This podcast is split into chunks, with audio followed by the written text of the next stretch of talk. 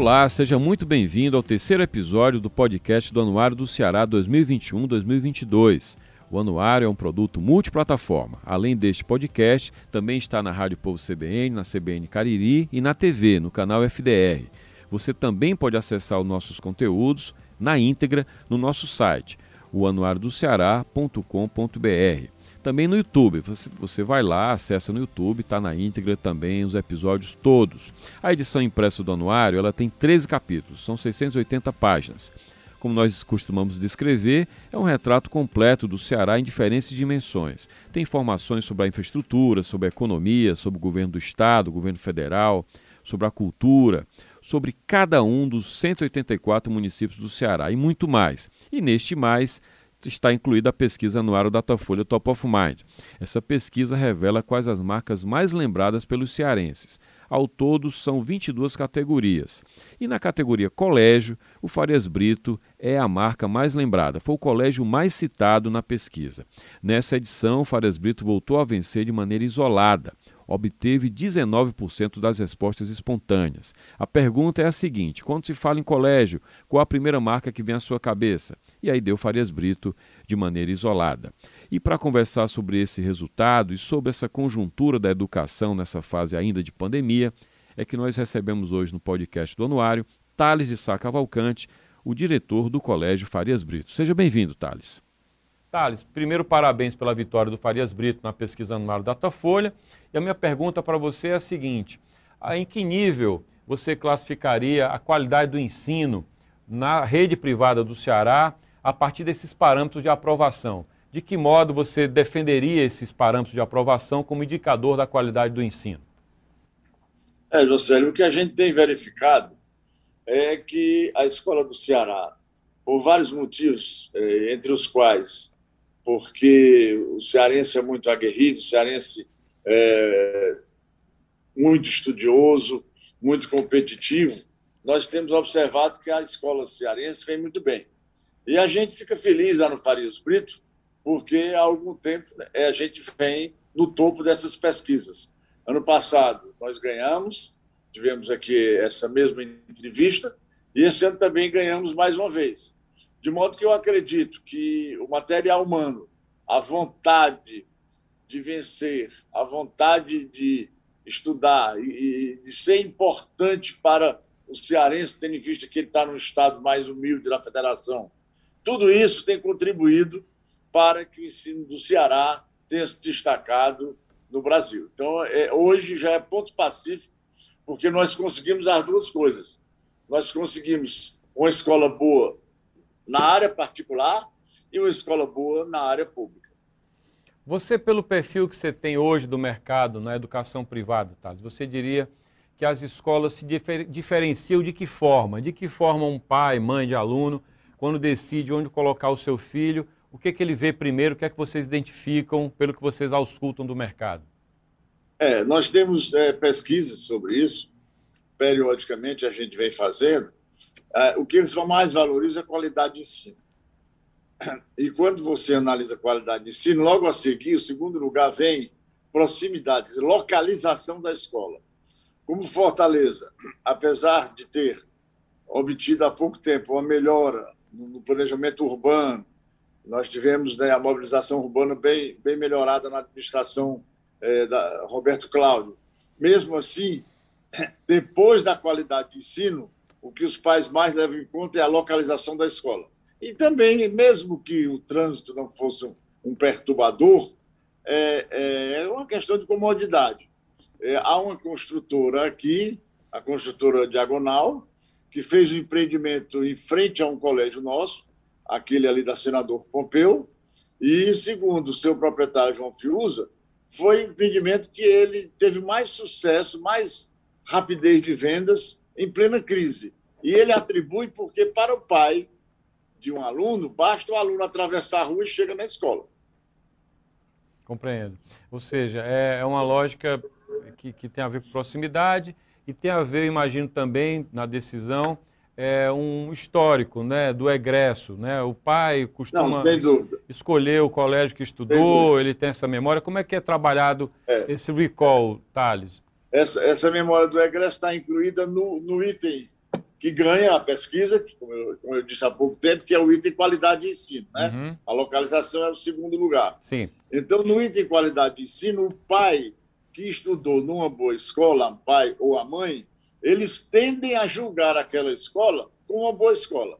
Inclusive, já aconteceu na história do ensino cearense, o Farias Brito tem 86 anos de vida, e já aconteceu na história a gente observar concorrentes que eram muito bons, foram caindo, foram caindo, foram é, entrando numa fase ruim, mas aqueles alunos antigos daquela escola, da época que ela tinha qualidade bem melhor, eles julgam pelo tempo deles e tendem a colocar os filhos nos, na escola que eles estudaram. Há uma tendência muito grande, eu não tenho isso parametrizado, não tenho isso em números, mas a gente observa que há uma tendência muito grande de pai e de mãe de colocar o filho na escola que ele estudou, principalmente se lá ele observou qualidade. Thales, essa pandemia talvez tenha afetado o setor de vocês como nunca na história recente do, do país, não é? Isso é, foi no mundo inteiro. E houve uma animosidade muito grande da parte de escolas, da parte de grupos de pais e mães, pressionando pela volta às aulas presenciais, que começaram a acontecer agora em setembro, só de maneira mais forte na universidade. Os colégios começaram um pouco antes com híbrido também. Eu queria que você me dissesse o que é que foi o grande aprendizado das escolas nesse período, seja no relacionamento institucional, com o governo, com a sociedade, seja no ensino, nessas duas dimensões. É, eu acho que o grande aprendizado foi que a gente tem no mundo de hoje, a gente tem que ter versatilidade para as mudanças.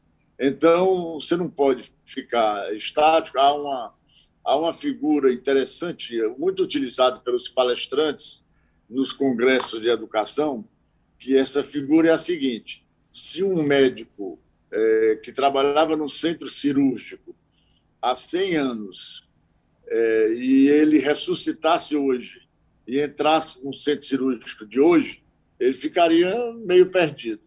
E um professor que dava aula 100 anos atrás não ficaria tanto, tão perdido. Isso mostra que, a meu ver, a educação não evoluiu o que deveria evoluir. E eu costumo dizer, eu participo de um grupo lá em São Paulo, as grandes escolas de São Paulo é, se uniram e formaram um grupo para discutir educação. Esse grupo chama Projeto Devir, e a única escola do Ceará que participa é o Farias Brito. Aliás, a única escola fora de São Paulo. E há pouco tempo eu estava numa reunião lá e eu dizia: gente, quem deveria ter criado o Uber é, é, deveria ter, deveriam ter sido os, os sindicatos de motoristas de táxi. Da mesma forma, nós, educadores, precisamos ter cuidado para que o Uber da educação seja criado por nós e não por um estrangeiro. Então, o que houve na pandemia foi que essa tecnologia foi necessária e eu parabenizo os técnicos em educação, parabenizo os seus professores pela, pela, pela mobilidade, pela capacidade de motivação, pela capacidade de mudança, porque hoje em dia quem não muda está indo para trás. Então, a mudança que houve, e, e, e isso nos ensinou principalmente o seguinte: antigamente o ensino era presencial principalmente na área de ensino básico, na área de colégio. Agora, no ensino, jamais ele será só presencial. Ele será um ensino sempre remoto, com algumas atividades, a grande maioria de atividades presenciais e as atividades remotas, com o aluno na casa e o professor na escola, vão continuar como reforço ao, ao que se dá presencialmente. Então, você diria que, é, passada a pandemia, que a gente espera que seja logo, muito do que é feito hoje vai continuar. E você destacaria essas atividades, é isso? Remotas? Vão continuar? Sim, Sim. e nós, inclusive, nós é, temos algumas aulas dadas remotamente em, na própria sala de aula, mas nós temos muitas aulas dadas gravadas em estúdios. Agora mesmo nós acabamos de concluir mais dois estúdios de TV, TV para funcionar na web, e com que objetivo? Com o objetivo de levar algo mais para o aluno na, na casa dele. Ele poderá ter o estudo presencial na escola, onde até aquela socialização é muito importante para o seu desenvolvimento, mas ele vai ter, sem dúvida, um reforço através da aula pela internet. Foi tudo muito atropelado, porque a pandemia não, não deu tempo de se planejar, né? Foi meio que fazer ao Foi, tempo muito, que aprendendo, né? Muito. Ah, vocês estão aprendendo, você diria que não só vocês, mas o mercado da educação ainda está aprendendo, ainda está tateando em relação a isso? Ainda está, ainda está e eu acho que nós devemos sempre aprender e sempre, sempre ter curiosidade, sempre procurar aprender. Mas no tocante a essa tecnologia, a gente ainda está no início da aprendizagem. Eu acho que tem muita coisa a aprender, a aprimorar dentro dessa. Agora, nós estamos, por exemplo, bolando alguns cursos no nosso centro universitário, cursos de pós-graduação, que antigamente a gente criava aquele curso, um curso inovador, um curso diferente, tudo, mas pensando sempre no presencial. E agora a gente está pensando em cursos essencialmente é, dados pela internet, onde o aluno pagará muito mais barato. E se você tiver um bom método, um bom professor, você vai ter uma procura muito boa e, sem dúvida, uma qualidade no aprendizado. É, porque o modelo clássico era você contratar um professor em São Paulo, em outro centro, traz o professor numa sexta-feira, dá aula no fim de semana, ele vai embora domingo à noite. Quer dizer, está falando que é possível montar um produto acadêmico em que o professor necessariamente não venha e o mercado vai absorver isso como aceitável. A ideia é essa.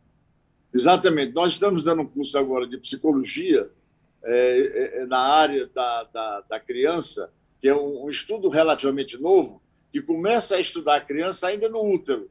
A professora coordenadora desse curso do nosso centro universitário, ela mora na França e, dá, e ela dá aula lá de Paris. E vários professores amigos dela, de outros países, também estão dando aula. Antes a gente tinha um paradigma e achava que aquele professor nunca podia chegar ao nosso aluno. Agora ele chega facilmente. Já que você falou na, na, no nível superior, saindo um pouquinho do colégio, é, o que que esse impacto gerou nesse mercado da educação superior, considerando que é um mercado que estava em plena fase um tanto cambaleante, o mercado como um todo. A política de FIES foi recuada, porque o governo federal ficou muito mal das pernas nas finanças, ainda na época de Dilma e aí o FIES encolheu. Como foi que esse mercado lidou com isso, ou está lidando com isso, Thales, na medida em que ele tem um mercado, é, tem uma demanda muito sofrida do ponto de vista financeiro e ele precisa sobreviver na pandemia? É, eu acho que o, o estudante foi o grande prejudicado.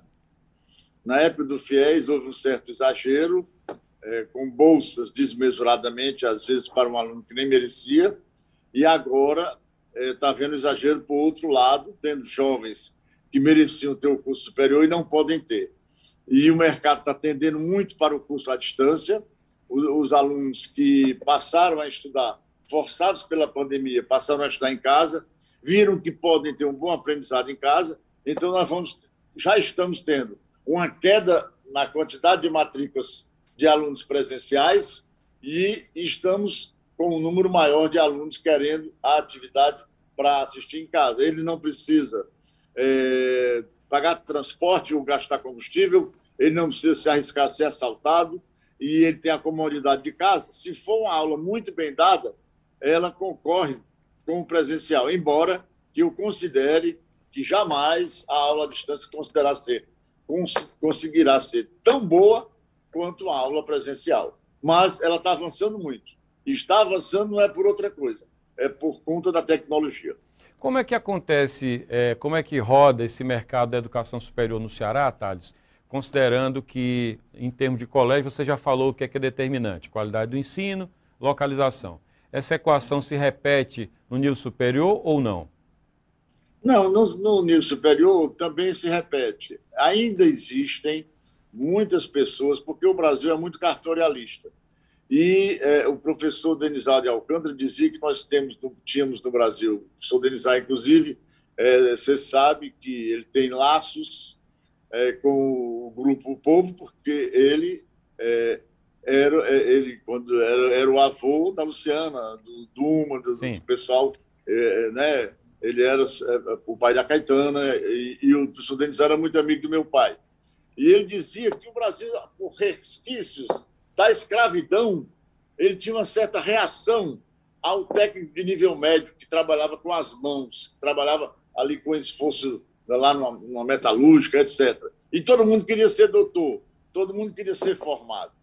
Então, é, o, acontece ainda muito isso no Brasil. Todo mundo quer ter o nível superior. Mas eu acredito que devagarzinho a gente vai ter um mercado de trabalho melhor para o técnico de nível médio e vai evitar muito a história do nem-nem, que é o estudante que não consegue o nível superior, não consegue trabalhar e fica nem faz uma coisa nem faz outra. É, o nível médio é um, é um setor que eu acho que o governo deveria incentivar muito. Eu já, numa visita que eu fiz ao grupo, é, é um grupo que existe, você deve conhecer o Todos por Educação, o Jorge Gerdau, que era assim, um presidente de honra, Jorge Gerdau, do Rio Grande do Sul, que é um dos grandes exemplos da gestão e um dos homens mais ricos do Brasil. Quando eu fui apresentado a ele, ele me dizia: nós precisamos de técnicos de nível médio. Então, eu acho que devagarinho o Brasil vai enveredando também por esse nível. É, a Priscila Cruz, que é a presidente né, do Todos pela Educação, já, já recebeu aqui na CBN algumas vezes. A propósito é. disso, Thales, eu estava conversando esses dias com o CEO de uma empresa espanhola de TI e outros empresários do setor. Ele falava para mim o seguinte: se a gente quiser contratar agora oito programadores, não tem. O mercado está carente de gente para trabalhar. E é uma geração que não precisa, para fazer isso, faz, é, cursar uma faculdade. Ele pode ser um bom técnico, não é? Quer dizer, o mercado está carente disso, mas não enxergou ainda. O mercado de formação para esses profissionais, você acha que tem espaço no Ceará? Você tem interesse nele? Como é que você lê isso? Nós estamos estudando, mas a gente quer, a gente quer ver se consegue que haja uma mudança de mentalidade para isso. E a propósito do que você falou nessa área de TI, nessa área aí, no último encontro que nós tivemos desse grupo lá que eu participo com as escolas de São Paulo, o conferencista afirmou que nós temos 300 mil vagas para pessoas de TI. E, infelizmente, não tem gente qualificada para preenchê-las. É verdade. É, ainda falando sobre educação, agora voltando um pouquinho para o nível de colégio, né, o nível fundamental, é, existe um modelo de negócio, um modelo de educação no qual você também atua e que o Brasil tem gerado grandes empresas, que é o do sistema de ensino. De que modo o modelo sistema de ensino ele consegue é, assegurar qualidade no que é oferecido e de que modo você percebe que ele tende ainda a crescer mais no Brasil? É, José, o sistema de ensino, como o próprio nome diz, ele sistematiza o ensino. E o educador Cláudio Moura Castro, que eu considero um, um dos grandes educadores do Brasil, o Cláudio diz que quando você sistematiza o ensino, você dá aula mais ou menos arrumadinha para um professor que não é tão bom. Então, esse professor que não é tão bom se aproxima daquele professor excelente, porque a aula já vem sistematizada. De modo que o sistema de ensino deu certo, tanto que, quando foi iniciado o processo de sistema de ensino no Brasil, os livros didáticos eram muito mais. Hoje em dia, já existem mais livros de sistema de ensino do que aqueles livros comuns que você e eu estudamos quando éramos crianças e adolescentes. Ficou mais barato para o pai de aluno, para a mãe de aluno, Thales? Ou, mais barato. ou não? Ficou bem mais barato bem mais barato porque é, já, já, é uma venda direta da própria escola, conveniada, e além disso é um, é um, há um tratamento é, é, com professores que não são autores tão caros, mas são professores da sala de aula. E um dos grandes problemas que nós temos no Brasil é que nós temos muitos educadores bons, mas eles esquecem da sala de aula, eles esquecem do aluno. Então, é como, é como levando aí para a tua área, né? Diz que o Frias, da, da Folha de São Paulo, quando ele ia ver um editorial, ele per perguntou: bem, você gostou? Você gostou? Mas e Sua Majestade? E, e que quem perguntava quem era Sua Majestade, vocês, José, devem saber, ele dizia: Sua Majestade, o leitor. E no caso da escola, a nossa majestade é o aluno. Então, os educadores precisam sempre pensar na sala de aula, no aluno ali que está melhorando, no aluno que não é tão bom, mas vai ficar bom. E o sistema de ensino ajuda muito isso aí. Thales, tem dois setores que lidam, eu diria, com uma satanização por parte da de boa por parte de muita gente, de um, grandes setores da opinião pública, que é saúde e educação. Por quê? Porque a Constituição diz que é dever do Estado, direito do cidadão. No entanto, o, a classe média, ela, quando pode, paga uma escola privada para o filho ter uma educação que ele afere como melhor. Quando ele tem o dinheiro, ele vai lá e paga um operador de plano de saúde para ter o seu plano de saúde. Como é que é operar como um serviço suplementar, assim como o pessoal da saúde faz, nessas condições? Como é que vocês lidam com isso? E em que medida a gente pode ter um setor de educação e saúde, no caso privada, é, legítimo, importante, relevante, mesmo que o país venha a melhorar a sua educação pública? É, eu acredito que essa, educação pública venha melhorar. E um exemplo é o Ceará. Mas nós temos que encontrar o ponto dos Estados Unidos. Os Estados Unidos, que eles têm boas, não tão boas em, em um ranking mundial, mas tem boas escolas públicas. E os pais encontram a escola ideal, aqueles que têm dinheiro, pagando ou, ou na escola pública, de acordo com a sua filosofia. Mas aqui, eu defendo que nós devemos ter escolas públicas boas. Mas eu acho muito difícil, porque o engessamento no que é público no Brasil é um engessamento muito grande. E o gestor da escola pública, normalmente, ele fica amarrado. O Edgar Linhares, ele conseguiu dar esse salto lá em Sobral. O sonho da Priscila Cruz era que um dia levasse o Edgar a São Paulo para palestrar para o pessoal do Todos, e infelizmente o pessoal do Todos por Educação não teve condição de ouvir e ver o Edgar, tendo em vista que ele faleceu é, pouco tempo antes, pouco tempo, na época em que a gente estava uhum. trabalhando para ele ir lá. De modo que eu acho que nós tendemos, desde que a gente tenha boa vontade, a gente poderá ter uma escola particular boa e a gente poderá ter um tipo, um voucher que o pai receba do governo, inclusive sai mais barato, ele receberia o voucher do governo e aquele voucher ele usaria na escola particular que ele queria. Porque pela mobilidade, pela agilidade, a escola particular leva grande vantagem sobre a educação pública. Os educadores públicos eu considero verdadeiros heróis, porque o engessamento em cima deles é muito grande. O Fares Brito tem quantos alunos hoje, Thales? Hoje ele está com um total de 17.600 alunos. Vocês têm quantas sedes? Nós temos, a, a gente tem núcleos, tem, temos cinco núcleos, né? temos um no Eusébio, temos um em Sobral, e aqui em Fortaleza a gente tem um ali perto da 13 de maio, um na Aldeota e um na Seis Bocas. A, a ideia de ir para o Eusébio é, é, curioso, porque Fortaleza já está conurbada com o Eusébio, né? E aí, nos últimos anos, algumas empresas farejaram, é hora, não é hora, e você foi uma das primeiras que, diante dessa expansão, dessa conurbação, você já foi para lá, já montou uma escola. Como é que tem sido a experiência de trabalhar fora de Fortaleza, colado ali no Eusébio? É, eu costumo dizer que é, você passar da primeira para a segunda escola, analisando não somente o fato Fortaleza e Eusébio. Fortaleza e Eusébio, fora de Fortaleza, eu chego já lá. Mas você passar, mesmo numa cidade só, da primeira para a segunda escola é muito difícil, porque você trabalhava com tudo ali sob seu controle, era a galinha com os pintinhos todos embaixo dela.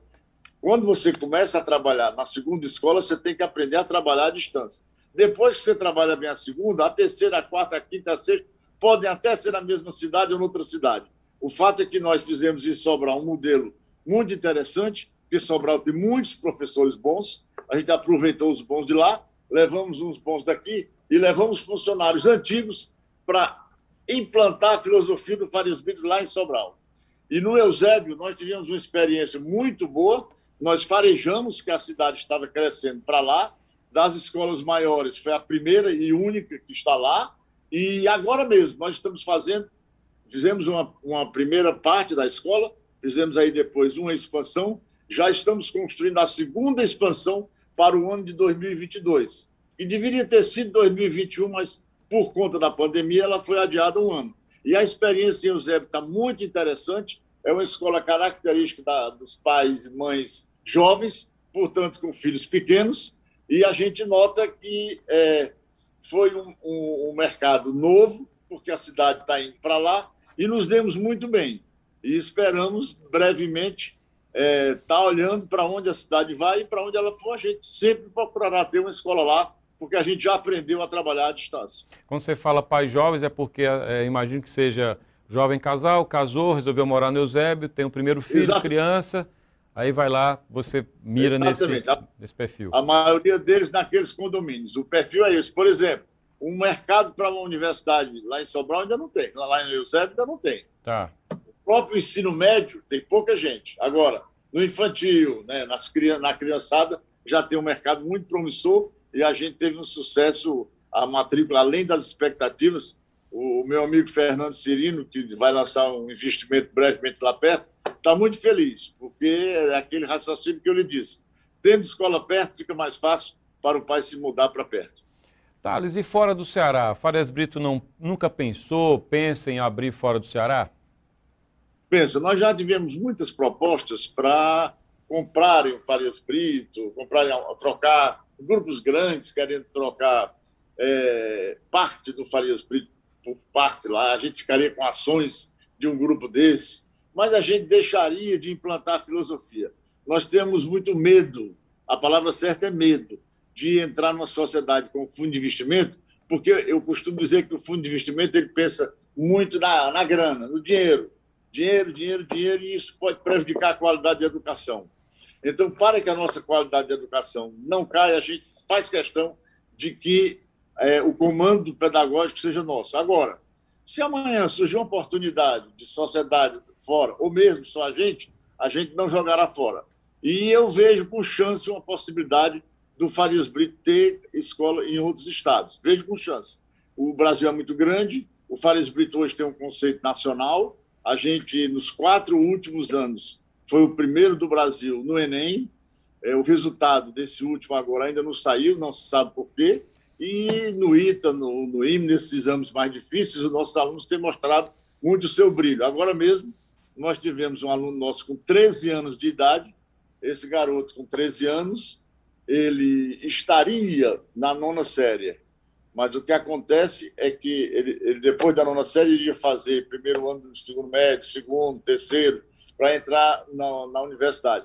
E ele, com 13 anos de idade, fez vestibular para administração de empresas na UES e tirou o primeiro lugar.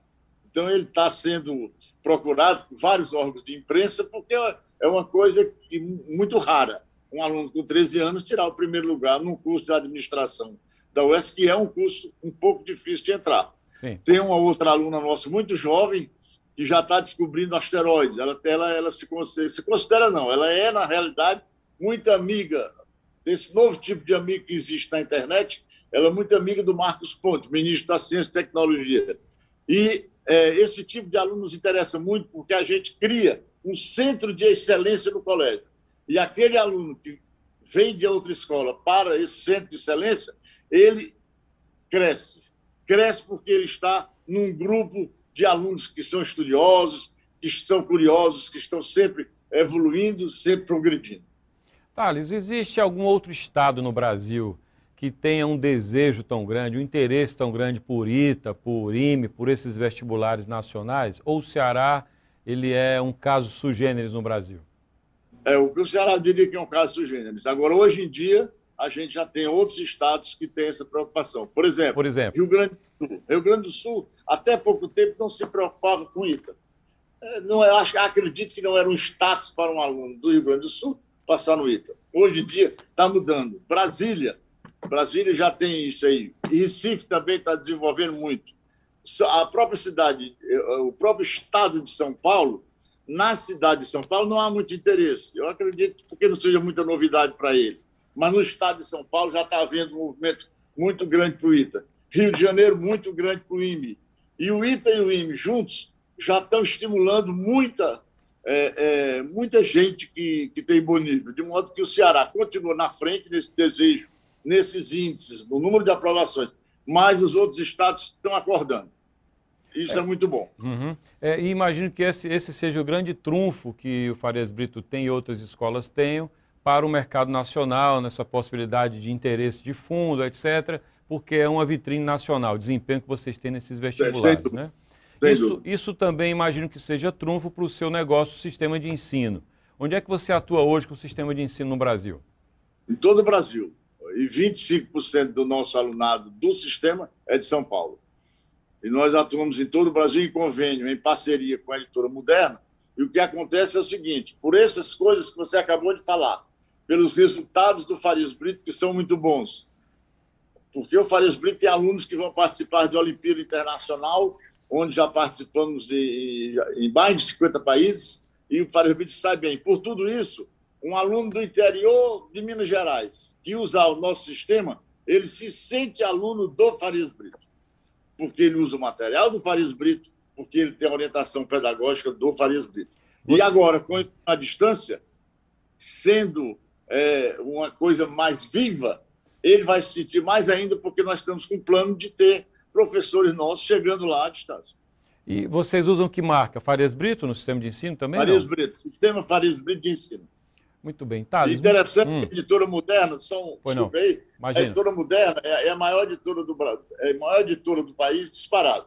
Mas quando nós fomos fazer a parceria, ele que eles, o pessoal da editora moderna desejou colocar na capa dos livros apenas a marca Farias Brito. Eu foi que disse, não, não, a moderna também tem uma marca poderosa, uma marca conhecida, uma marca né, tradicional, e hoje em dia é, é sistema Farias Brito de ensino, e lá na contracapa tem a editora moderna, para mostrar a parceria. É um negócio de venture, é meio a meio? Como é que vocês trabalham?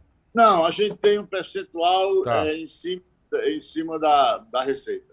Muito bem. Thales, eu teria mais assuntos para tratar, mas enfim, eu espero ter contemplado aqui boa parte das suas ideias nesse momento de conjuntura. Parabéns pela pesquisa. Desejo boa sorte, então, Farias Brito. Muito obrigado, Thales. Obrigado também. Quero aproveitar a oportunidade para parabenizá-lo, desde que eu sou um ouvinte assíduo da CBN, e queria parabenizá-lo pela sua entrada lá, que o programa rejuvenesceu eh, a programação como um todo. E eh, eu acho que o rádio, há pouco tempo, como disse o Washington Oliveto, tem muita mídia que está desaparecendo aí, diminuindo, mas o rádio é um autor, é um autor dinâmico. Muito bem, esse foi o Thales de Sá Cavalcante, diretor do Colégio Farias Brito, no nosso episódio 3 do podcast do Anuário do Ceará 2021-2022. Muito obrigado a você pela sua atenção, pela sua audiência e até o próximo programa. Patrocínio Assembleia Legislativa do Ceará, Prefeitura de Fortaleza, IEL, SENAI, SESI e FIEC. Apoio Governo do Estado do Ceará. Avançando juntos, o trabalho não para. Promoção: O Povo. Realização: Fundação Demócrito Rocha.